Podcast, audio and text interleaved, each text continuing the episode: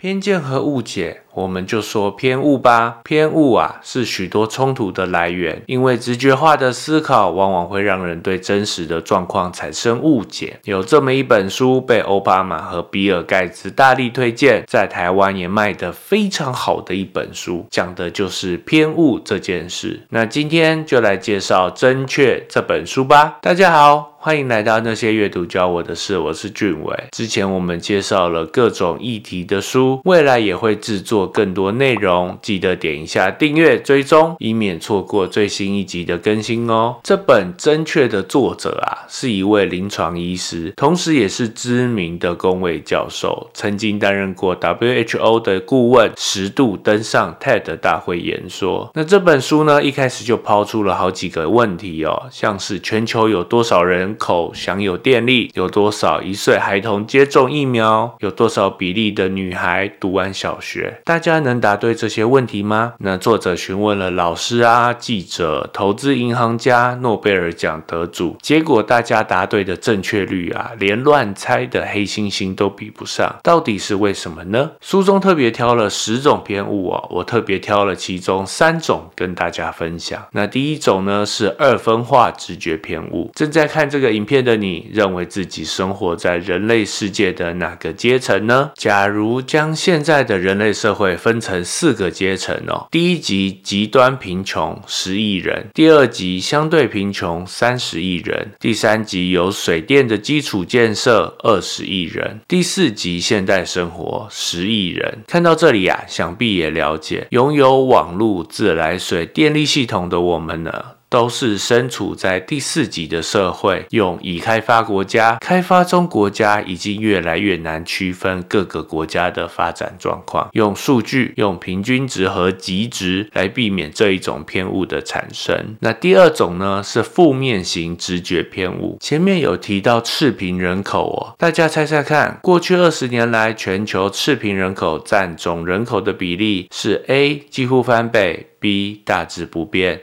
，C。几乎减半，答案是哪一个呢？答案是几乎减半哦。在一九四零年第二次世界大战结束之后呢，世界各国纷纷从第一级、第二级的阶段发展出自来水、电力、大众运输等等基础建设哦。人类的平均寿命也从四十岁延长到七十岁以上。所以啊，对于负面型直觉偏误哦，作者建议要预期坏消息会被渲染，会被大肆报道。而相对的，可以找找看正面的消息，或许。世界一直正在进步，只是我们毫无知觉哦。那第三种呢，是失真型直觉偏误。根据联合国儿童基金会的数据哦，二零一六年全球有四百二十万个一岁以下的婴儿死去。你有办法想象四百二十万婴儿死去吗？我的天哪，应该没有人敢说这个数字不大吧？实际的状况是四百二十万这个数字相当小。前一年二零。一五年的数字是四百四十万，在前一年二零一四年是四百五十万，回到一九五零年的数字是一千四百四十万，四百二十万这个恐怖数字忽然变小了。事实上啊，这个数字从来没有这么小过。要避免失真型直觉偏误啊，就是善用比较和除法。比较的意思是是一定要有比较，数字才有意义。就像前面提的四百二十万跟一千四百四十万。另一个除法最常用的就是总数。拿前面的例子说明好了，一九五零年有九千七百万个婴儿出生，一千四百四十万个婴儿死亡，两者相除的比例是十五 percent。二零一六年有一亿四千一百万个婴儿出生，四百二十万个婴儿死亡，两者相。除的比例是三 percent，哇，婴儿死亡率从十五 percent 降到三 percent 呢？数字的魔力呀，就是用来厘清真相的。那最后呢，我想分享我看完这本书的心得哦。这本书呢，我看了很久，很值得推荐，能让更多人去培养独立思考的能力。正确这本书呢，用了几个问去解释各种偏误，也证明了数字真的会说话。独立思考的训练来自阅读。这本书哦，可以增加对各种事物的好奇心，进而分辨思考所看见的事物。这本书呢，足以改变我们看待世界的方式，训练我们建立新的思维习惯，也能减少更多的。